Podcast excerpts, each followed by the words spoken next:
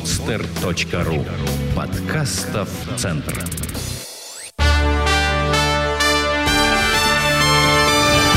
Прямая линия с Радиславом Гандапасом.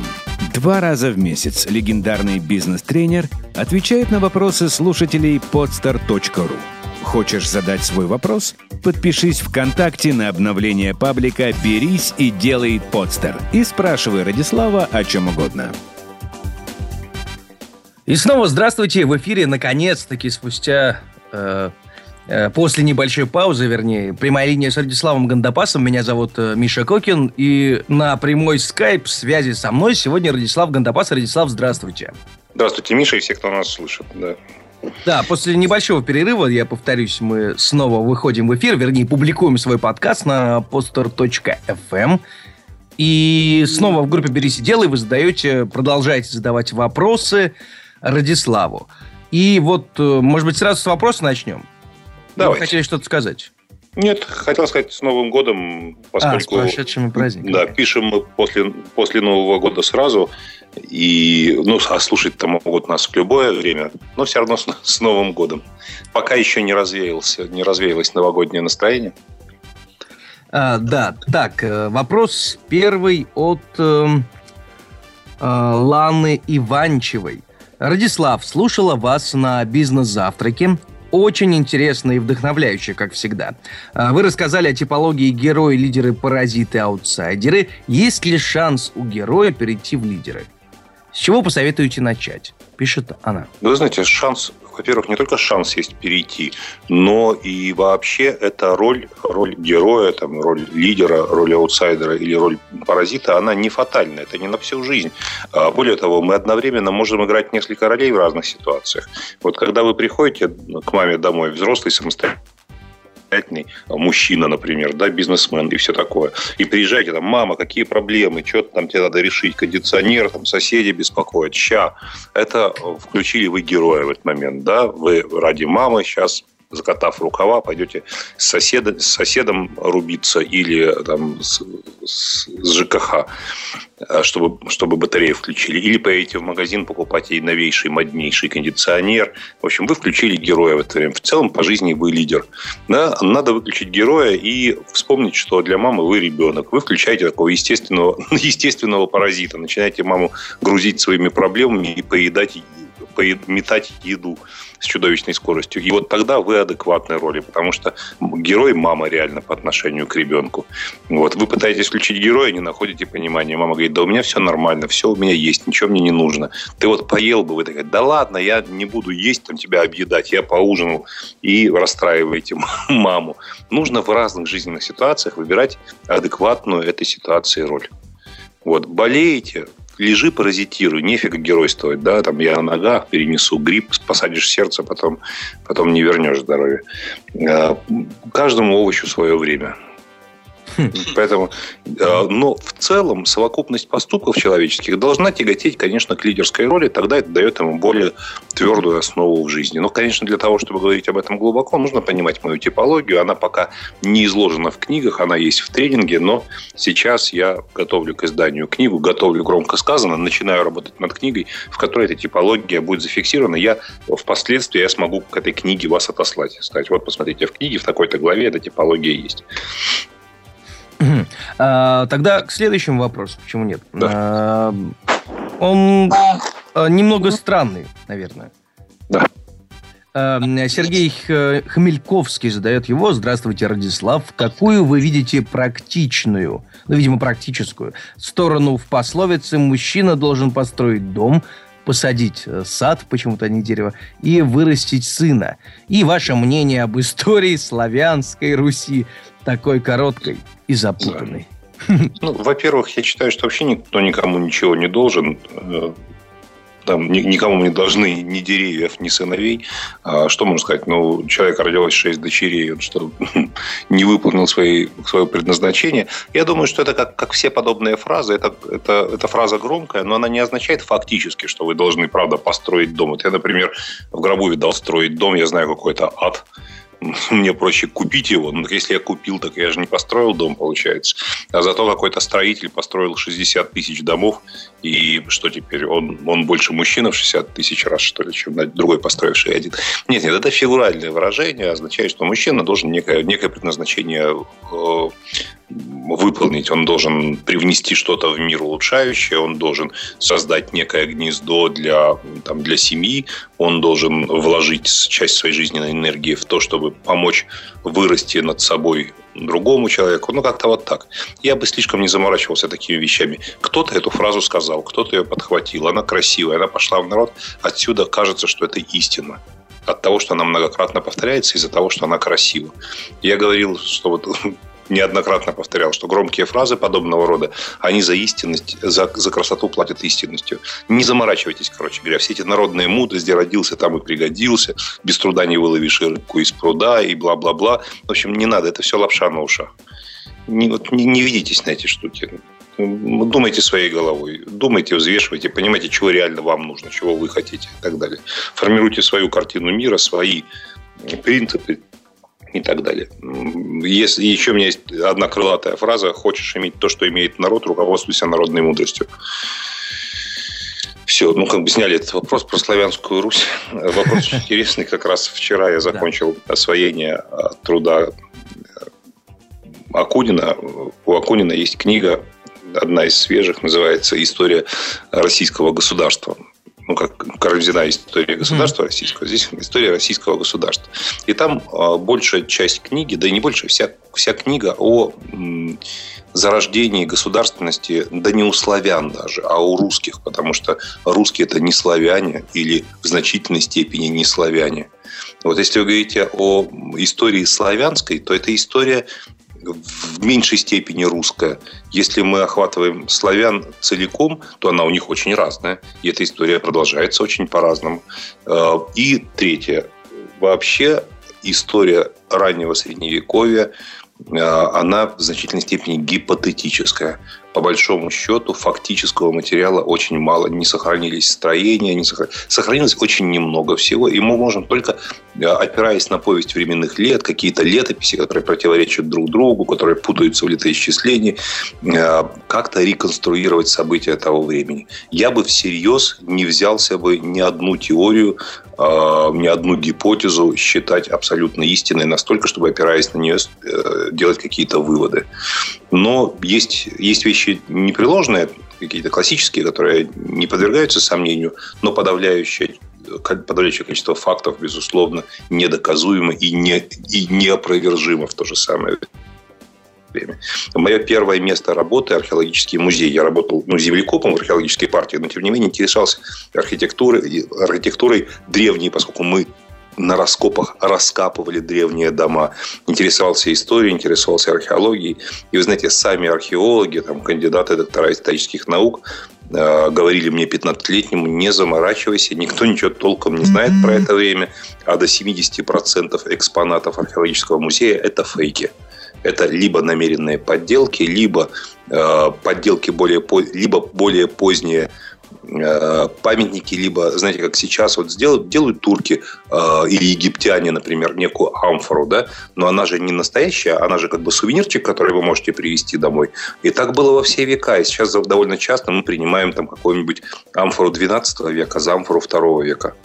И нет никаких аппаратных и неаппаратных методов, которые позволили бы однозначно датировать эту амфору. До 70% археологического музея экспонатов – это фейки – это не настоящие предметы. Это либо подделки, либо муляжи.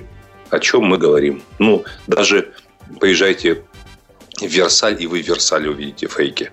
Поддельные кровати, поддельные украшения и так далее. А вы к ним прикасаетесь, и вам кажется, что прикасаетесь к истории. Ничего похожего. Это реконструкция истории.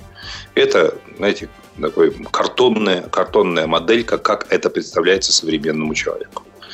В общем, вот такое мнение об истории, которой не было. А, Двигаем дальше. Да, следующий вопрос об истории, которая есть, э, пишет нам Сейлор Джерри. Ну, собственно, это ник ВКонтакте, конечно. Неизвестно, а, мало ли.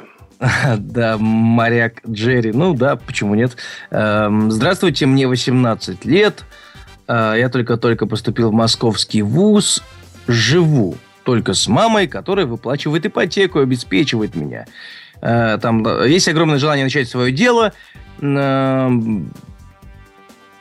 э, и быстро, он быстро понял, этот молодой человек, что нужно начинать с каких-то внушительных для меня сейчас вложений. И вот вопрос, где взять деньги, спрашивает он. 50 или 100 тысяч хватило бы для старта.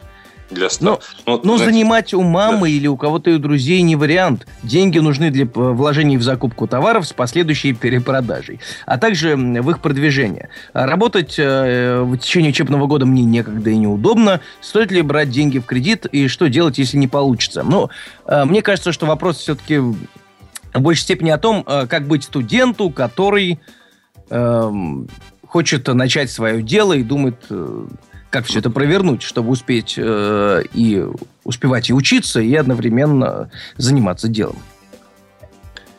Что я должен сказать? Это очень распространенный вопрос. Где взять деньги, чтобы заработать деньги? Не, не, если вы возьмете деньги в долг, попросите у мамы, возьмете какой-то кредит и так далее, эти деньги вы будете воспринимать психологически как халявные, не будете их ценить и распорядитесь ими бездарно. Это я вам говорю как человек, который продал две квартиры для того, чтобы вложить деньги в бизнес. Вот у меня есть два в жизни проекта, которые не отбились по вложениям. Это, это оба проекта, на которые я продавал квартиры. Нормально э, существуют и развиваются только те мои бизнес-проекты, в которые я вкладывал деньги, заработанные либо своим трудом, либо на других бизнес-проектах. Это ценность денег совершенно другая, у вас совершенно другая мотивация, у вас, вы совершенно по-другому рассчитываете этот бизнес. Деньги, которые вы заработали, тяжелым трудом, вам жалко потерять, поэтому вы за ними следите. Деньги, которые вы даже продали квартиру, которая вам принадлежала, да, вроде бы недвижимость и так далее, все равно получив эти деньги, вы гораздо менее сосредоточены в том, как вы их тратите. Вы их можете вложить и тянуть, тянуть, тянуть, пока они не потеряют свою ценность. Да, времени у вас нет, когда вы учитесь. Найдите, найдите время зарабатывать, оптимизируйте свой план, купите книгу Глеба Архангельского «Time Drive» и э, вы займитесь тайм-менеджментом для того, чтобы выделить два часа в день на работу. Ничего страшного, поспите меньше, вы молодой человек, вы быстрее восстанавливаетесь. Ловите момент, заработайте деньги, чтобы их вложить. Не надо вкладывать чужие, не надо вкладывать мамины, которые вы не потом, она никогда не потребует с вас, и поэтому это вас расслабит. Не надо вам 50-100 тысяч. Заработайте 5 тысяч, сделайте из 5 10 закупка товара нужна. Закупите товар, а дальше вы как его будете двигать? Вы уверены, что вы его продадите? Или он останется у вас на складе, э, в который вы переоборудуете квартиру своей мамы, за которую она выплачивает ипотеку? Все это ляжет на маму, на вашу тяжким грузом неподъемным. Заработайте. Заработайте. Потом вы, может быть, увидите сразу, э, как зарабатывать не нужно. Или что этот бизнес не жизнеспособен. В бизнес нужно вкладывать заработанные деньги, а не халявные. Мне ежедневно приходят письма от молодых людей, где взять миллион долларов, чтобы, потому что мне нужно, я знаю, у меня бизнес-идея чумовая, я в нее вложусь, я, у меня все э, получится, все выскочит и так далее. Зарабатывайте на рутине. Зарабатывайте на, не на гениальных идеях, потому что гениальные идеи – это всегда путь первопроходцев, неизвестно, выстрелит или не выстрелит. Зарабатывайте деньги на рутине. Продавайте что-нибудь, что и так продается.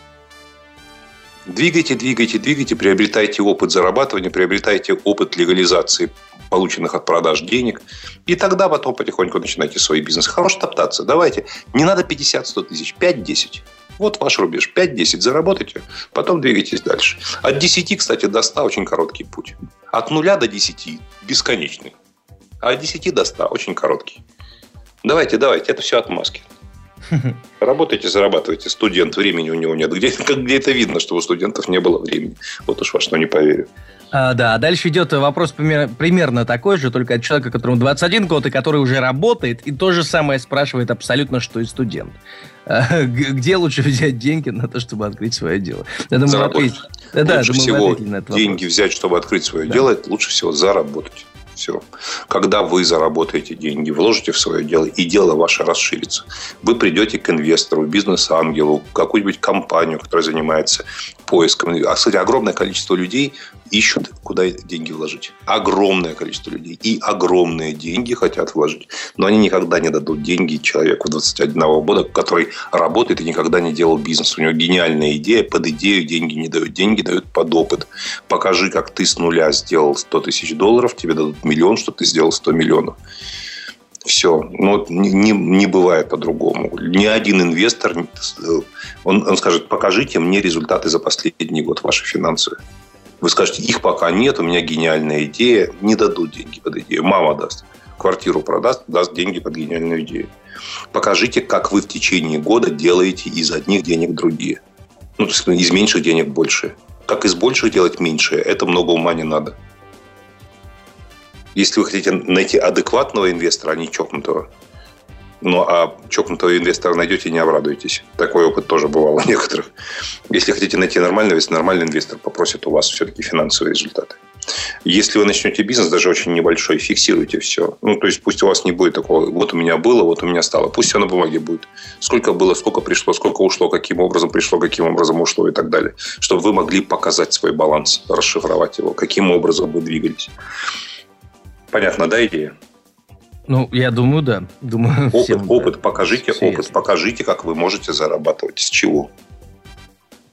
А, на самом деле мы сейчас отвечаем только на октябрьские вопросы. Прекрасно. Я заметил, да. да. А, и следующий вопрос от Димы Тюшакова. И вопрос, в общем, а, такой, а, наверное, актуальный для многих сейчас в преддверии Олимпиады. И в общем, в связи со слухами, которые ходят, что после Олимпиады будет экономически тяжко в стране, э, Дима задает такой вопрос. Радислав, добрый день. На ваш взгляд, что может произойти с рублем по отношению к доллару евро? Э, есть э, много информации, что может случиться повторение прошлого, а то есть дефолта. Как можно обезопасить себя или, в лучшем случае, заработать на этом? Спасибо. Первое. Вы знаете, реальные деньги на финансовых кризисах зарабатывают те, кто их устраивает. На самом деле э, это давно известная штука для того, чтобы уронить рубль или какую-нибудь другую валюту, поднять там, третью, для того, чтобы обесценить какие-то активы и приобрести их быстро на момент, когда они достигнут нижней точки экстремума. Этим занимаются специальные группы граждан. Они эти вещи двигают. Один из основных инструментов – это распространение слухов о приближающемся дефолте. Что происходит? Ну, предположим, предположим, нам нужно обесценить рубль, да, предположим, люди хотят обесценить рубль и скупить э, какие-то активы за вот этот обесценившийся рубль и так далее. Нужно начать интенсивно распространять слухи о том, что грозит дефолт и указывать, и указывать конкретный промежуток времени. Когда этот промежуток приблизится, люди, даже которые не верили, говорили, ерунда, ничего не будет, они все-таки подумают, блин, вот шутки шутками, я сейчас скажусь в дураках, да, все свои деньги вымут и обратят их в какие-нибудь валюты, а или там недвижимость, а я останусь как дурак, а меня предупреждали. Поэтому, ну его я, конечно, не верю, но на всякий случай я сниму рубли со своего рублевого счета и переведу, переведу их в какую-то более твердую валюту. Да, и я, или там я приобрету на них хоть какую-нибудь недвижимость, парковочное место, например. Люди начинают интенсивно, да, вы же не один такой, тысячи и тысячи людей идут в банк и начинают снимать свои деньги с рублевых счетов. Дальше происходит следующая история. Банк же не хранит деньги. Это же только ну, в кино мы видим, что у банка банка есть какие-то там подземные казематы, в которых тоннами лежат деньги. У банка деньги виртуальные, их их в наличии очень небольшое количество есть. Э, люди приходят и хотят снять кэш. Кэша на всех не хватает. Банк задерживает выплату. Там нужно сделать заявку, через три дня получить. Люди, которые в этом моментально видят подтверждение гипотезы о том, что начинается кризис, потому что рублей в банке нет. Они начинают паниковать и писать в Твиттер об этом. Весь разлетается. То есть, вот, пожалуйста, вот и началось. Все люди бросают все и начинают пытаться вытащить свои рубли. Банки банкротятся, рублей не хватает, стоимость валют возрастает автоматически стоимость недвижимости подскакивает, потому что ну, на рынке начинается активное движение по скупке недвижимости. Ну и вот вам, пожалуйста, кризис. Вот. Олимпиада не может так существенно повлиять. Олимпиада, да, съела большое количество денег, но на этой Олимпиаде какое-то небольшое количество народу заработает еще больше денег. Э, тут переживать не стоит. Олимпиада не обрушит положение дел в стране.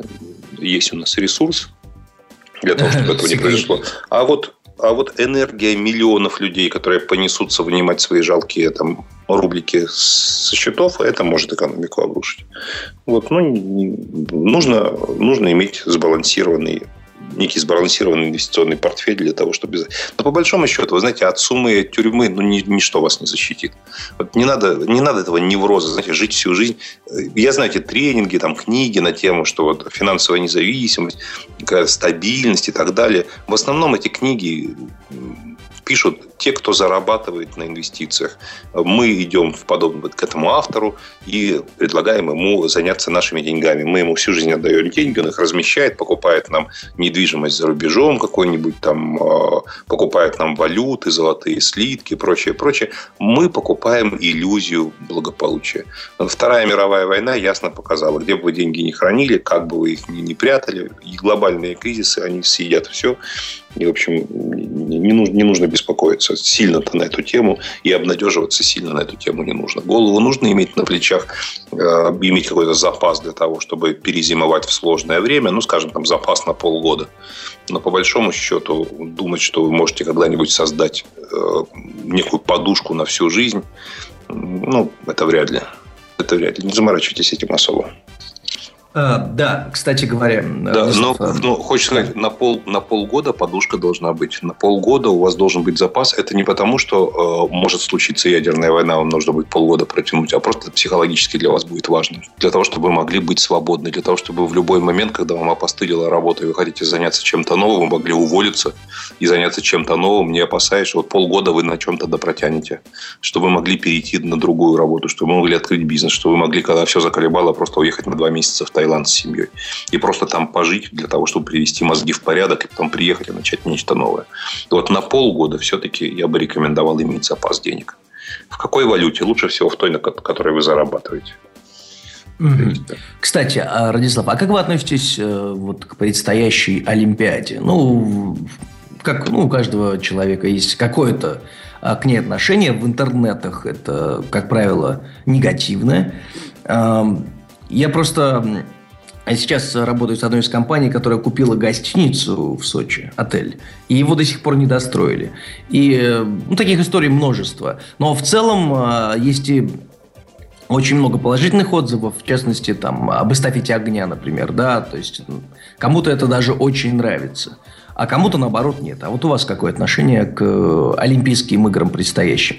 Нужно начнем, это, скажем, России? Начнем с того, что Олимпиада в докубертеновские времена была совсем не тем, чем она является сейчас. Сейчас это, конечно, э, объединяющее всю планету политическое мероприятие и в значительной степени это бизнесовое мероприятие. Э, Причем в какие-нибудь там 20-30 лет назад э, оно было не слишком бизнесовым. На нем было очень трудно заработать, оно было больше политическим. Сегодня оно больше бизнесовое. Сегодня там, значительное количество людей просто там, нереально поднимает денег на этом. Причем поднимают деньги не на самой Олимпиаде, а еще до ее начала ну, инструменты и способы сейчас не об этом речь. В документальные времена Олимпиада не была таким э, величественным э, мероприятием. Ну, известно из истории Олимпиады, что богатые богатые люди выбирали себе любовников на Олимпиаде из числа спортсменов. Спортсменами зачастую были люди из бедных семей, поэтому они там голенькие боролись всяко демонстрируя себя и так далее. Это циничная, циничная оценка истинной сути Олимпиады. Но, с другой стороны, я когда об этом услышал впервые, а потом нашел подтверждение, я подумал, а чем это отличается от нашей эстрады? Наша эстрада такая же. Выходят девушки, да, подкачавшиеся, накрашенные, вот, с главной целью не стать звездой, а выгодно выйти замуж. Приходят мужички на концерт или смотрят телевизор, вот, и там нравится какая-то девушка, они к ней подкатывают, и когда она выходит замуж, она почему-то петь перестает. Почему? Ну, та же самая история. Это некий рынок. Да, и Олимпиада, и э, и сегодняшние страны – это некий рынок. Сегодня Олимпиада совершенно другая история. Как относиться к Олимпиаде? Я знаю, что подавляющее большинство в интернете, ну, считается чуть ли не хорошим тоном, писать Олимпи... об Олимпиаде, предстоящей плохо, саркастически и предвкушать некие глобальные там, э, скандалы, кошмары, что-то обрушится, обвалится, не получится и так далее. А, это удивительная вещь, потому что обычно, знаете, как кто говорил из великих, комедия – это трагедия, которая произошла не с тобой. А тут вдруг странная вещь, мы как бы хотим поржать над трагедией, которая произойдет с нами. Потому что если на нашей Олимпиаде произойдет какая-нибудь э, неприятность, Вот огромное количество людей саркастически станут ухмыляться и говорить, ну вот мы же, мы же, э, мы же это предвидели, мы же это предсказывали. Э, в чем же вот в чем же кайф, да? Я понял одну вещь: люди, которые, большинство людей в России эту Олимпиаду не считают своей. Они считают эту Олимпиаду Олимпиадой Путина. Ну, Олимпиадой Путина и бригады.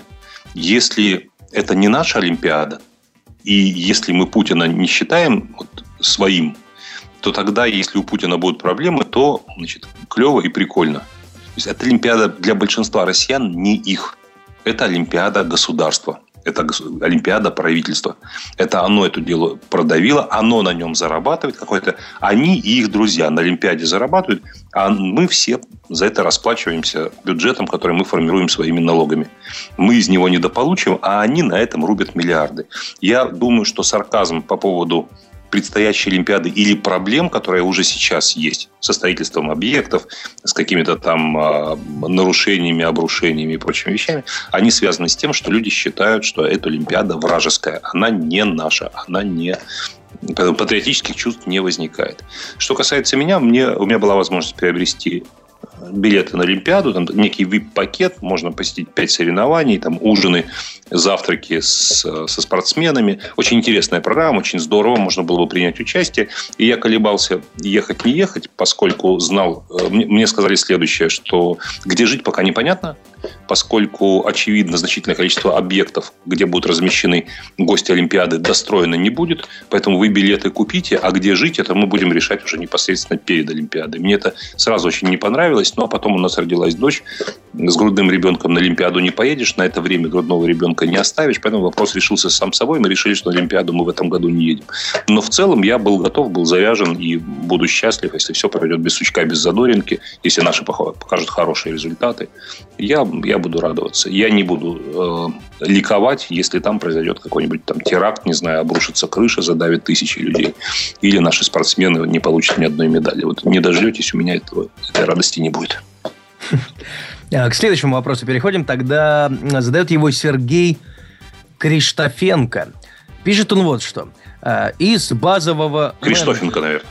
Э, кстати, да, может быть, Криштофенко. Да. Из базового менеджера, двоеточие пишет он, э, есть люди-разрушители, есть люди-созидатели. Э, разрушители, как ни парадоксально это звучит, создают что-то новое. А созидатели доводят это новое, ну, по мнению Сергея, до совершенства. Таким образом, созидатели нового бизнеса становятся, как правило, разрушителями а созидатели становятся менеджерами. Собственно, вопрос, Радислав, а как э, начать свой бизнес созидателю? Э, не ставить ведь э, на себе крест, ведь и куча идей есть, и стремления есть, а вот продать идею, найти единомышленников, собрать команду уже проблема. Можете что-то посоветовать в такой ситуации? Вот как поэтому, продать идею? Поэтому бизнес не делается в одиночку, поэтому бизнес делается командой. У людей есть предпочитаемые роли. Ну, вот вы такую типологию предлагаете, разрушитель-созидатель. Да? Если вы тяготеете к одной форме, вы берете в партнеры другого человека. Один человек э, заряжен энергией, но он не структурирован, он разбросан, он не может доводить дело до конца. Другой человек, наоборот, очень четкий, очень педантичный. Вы становитесь бизнес-партнерами, и вы фонтанируете идеями, он там дожимает, доводит, загоняет их в какие-то рамки временные, и они, и они выстреливают, они начинают работать далее. Поэтому бизнес и делается командами. Бизнес – это система, которая позволяет людям очень разным делать общее дело. А, я напомню анекдот, по-моему, я его здесь рассказывал, о том, как в одиночку стартапер делал бизнес. Ну, не знаю, он такой не слишком пристойный, но в подкасте можно. Когда двое друзей спустя много лет встречаются, один говорит другому, как твои дела, что у тебя изменилось, и тот говорит, я теперь, вот поздравь, я теперь бизнесмен, у тебя теперь собственный бизнес. И что же за бизнес интересуется первый? Он говорит, меня открыл публичный дом. Почему публичный дом? Ну, говорит, я изучил рынок, понял, что это самое такое прибыльное направление сейчас. Вот только начинаем, но уже бизнес идет, где первые деньги зарабатываются. Он говорит, ну и что у тебя в каком ценовом сегменте? Он говорит, у меня в ценовом сегменте в среднем. И что почем? Он говорит, ну, там, э, анал 100, орал 50. Он говорит, подожди, а классический секс? Он говорит, классического секса пока в портфеле услуг нет, я пока, ну, только стартапер начинающий, я пока один работаю. Ха, вот здесь ха-ха-ха, нужно смех включить. Да. Но мы, я думаю, а, обязательно. А, он, он, он пока один работает, он пока стартапер. Вот бизнес не делается в одиночку. Если, это, если ты делаешь один, это не бизнес. Бизнес – это когда э, какие-то люди подхватывают какие-то другие участки, когда ты можешь не работать, система может работать и так далее. Объединяйте команду, объединяется по такому принципу, чтобы э, психотипы людей, их склонности и наклонности, их качество, образование, опыт э, укрепляли общее дело и компенсировали те недостатки, которые есть у вас. И вы знаете, я должен сказать, что у меня была гипотеза, и я стал искать ее подтверждение. И я это подтверждение нашел. Большинство людей, предприниматели, очень ленивые люди. Очень ленивые, непунктуальные люди. Вы знаете, принято считать, что бизнесмен – это едва ли не идеал человека, едва ли не некий эталон, на который нужно равняться, с которого нужно брать пример. И я изучал этот вопрос изнутри, и свой опыт, и опыт моих друзей, знакомых и так далее. И я нашел многократное подтверждение этому. Сам предприниматель, человек ленивый и непунктуальный. Но на него работают довольно часто очень трудолюбивые, пунктуальные люди. А, они реализуют, вот они а, реализуют, компенсируют те недостатки, которые есть у предпринимателя. Поразительная вещь. Это может очень здорово расходиться с привычной точкой зрения, но должен сказать, что так и есть. Человек может делать бизнес, потому что он не любит работать. Это не значит, что он э, какой-то там не знаю, паразит. Но в целом, если можно было бы не работать, он может работать. Он может работать, он может себя заставлять и так далее, но он предпочел бы не работать. И вы знаете, с менеджером компании гораздо легче договориться и быть уверенным, что он вовремя будет, чем с предпринимателем. Он может не только вовремя не приехать, он может забыть о том, что он должен вообще приехать. Он себе куда-то запишет, он забудет посмотреть, куда он, куда он записал не приехать вовсе. Это поразительная вещь. Понаблюдайте за жизнью. Может быть, ваши наблюдения разойдутся с моей гипотезой, но, скорее всего, подтвердят ее. Э, следующий вопрос в продолжении этого, наверное. Но тут уже какая-то немного иная стадия уже готового бизнеса, когда все хочется бросить. Алексей Алехин спрашивает вот что. Радислав, добрый день, спасибо большое за ваши советы. У меня свой стартап сейчас идет самая тяжелая инвестиционная фаза, когда еще нет дохода, но при этом работаешь 24-7 и заканчиваются ресурсы. Время тянется, все идет очень туго. От... Отсюда некоторое ощущение безысходности и тяжести. А, я очень внимательно слушаю ваш подкаст и один раз был на живом выступлении, после чего пребывал в некотором состоянии эйфории и спортивной злости. Однако спустя некоторое время краски сгустились опять. Посоветуйте, пожалуйста, как не потерять этого спортивного запала, не унывать и не терять надежду в условиях, близких к признанию поражения. Спасибо. Алексей Алехин, напомню, пишет. Ну, речь идет о долготерпении, результатов пока нет, э, психологически сложно. Но давайте посмотрим, как э, эта проблема решается в других сферах жизни. В течение некоторого времени я увлекался голоданием, часто редко, реже делаю. Когда-то у меня была целая система, я голодал по несколько дней и э, узнал о таком таком способе продлить голодание. Вы знаете, какая главная проблема? Вот когда голодаешь, жить можно. Без еды жить можно. Без воды жить можно в течение долгого времени. И есть вроде бы не хочется. Но сложно психологически. Сахар в крови падает. Э, такое настроение отчасти эйфорическое, отчасти такое депрессивное. И временами хочется бросить, начать есть, особенно когда у тебя на глазах постоянно кто-нибудь что-нибудь пожирает, и в книгах, и в фильмах постоянно мелькают какие-нибудь блюда и так далее. И можно сдаться. Это психологическая борьба ежедневная. Хорошо, если ты четко наметил себе продолжительность голодания. Вот я голодаю 10 дней. На шестой день, ты понимаешь, осталось 4, ничего, дотянем. Но когда вы, у вас инвестиционная фаза в бизнесе, вы работаете 24 плюс 7, то вы не знаете, когда это закончится у вас нет четко... Если вы четко знали, что это закончится вот в этот день, вам было бы, несомненно, легче. Вас удручает то, что вы не знаете, когда это кончится. И вот я думаю, блокада Ленинграда, да, одно дело, я решил голодать, там, допустим, месяц. Это возможно. И возможно и большие сроки. Я решил голодать месяц. Я знаю, что через месяц это кончится. Я психологически подготовился, я начал, и я знаю, какого числа я есть начну. В любой момент я могу, я могу теоретически взять и бросить. И сказать, ну все, ограничимся 15, этого тоже достаточно. Но при блокаде Ленинграда Людям было тяжело, и люди умирали не всегда от истощения, потому что психологически было невозможно бороться. Они не знали, когда это кончится. Вот у вас сейчас блокада Ленинграда. Попробуйте ситуацию изменить следующим образом. Вот я голодаю, например, месяц. Я чувствую, что на 15-й день у меня уже силы сдают. Что рекомендуют в этом случае люди, которые занимаются голоданием давно, и у них есть определенные психологические инструменты.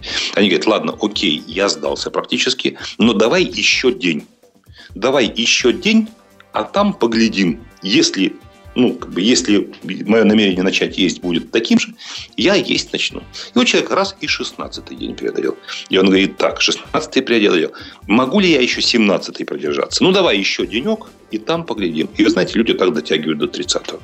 Попробуйте сделать следующую вещь. Вам сейчас тяжело. Наметьте искусственную точку во времени, до которого вы будете терпеть такое положение, а потом нет потом вы не бросите это дело. А потом вы решите, бросить его или продолжать. Когда придет этот день, вы должны будете сесть и задать себе вопрос. Вы готовы еще под, приподнажать какое-то время? Или уже все, или все, кончились все ресурсы, кончились все силы, нужно бросать, толку нет, смысла нет, надо как-то отдавать деньги какими-то другими способами. Скорее всего, в тот день вы возьмете себе еще какой-то отрезок. Вы упретесь, вы поработаете, вы достигнете следующей даты, и тогда сядете и подумайте, готовы вы или... Это в известной степени самообман. Вы сами себе ставите точку.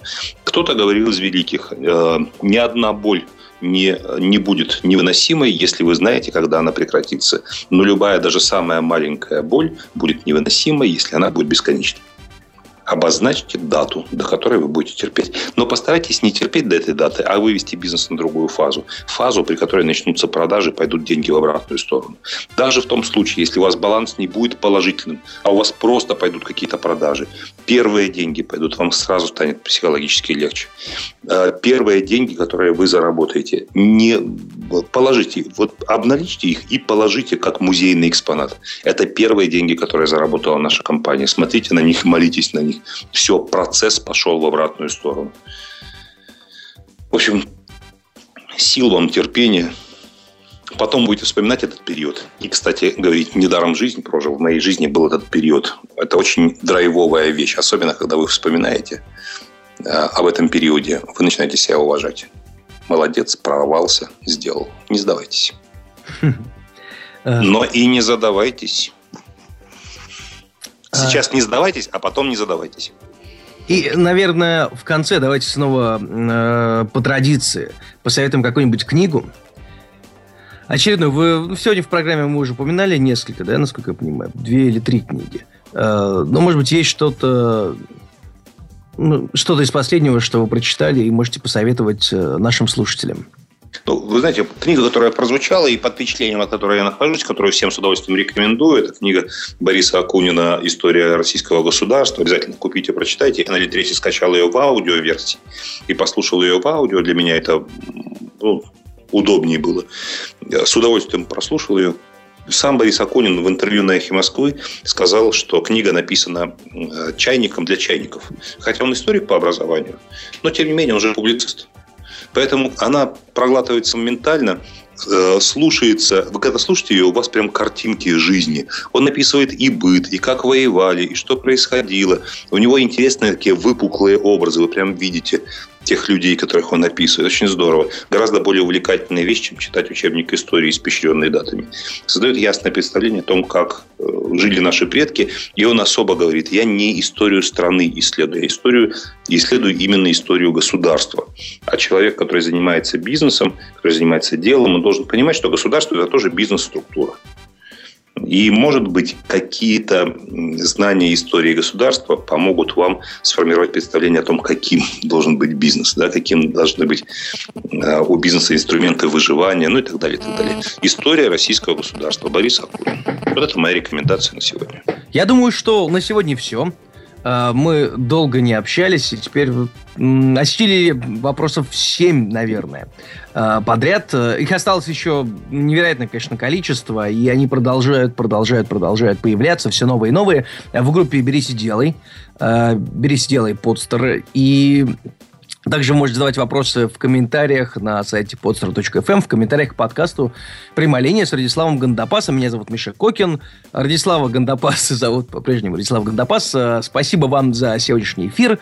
И до, наверное, через пару недель мы снова запишемся. Да, до, до, до через пару недель. Счастливо. Спасибо.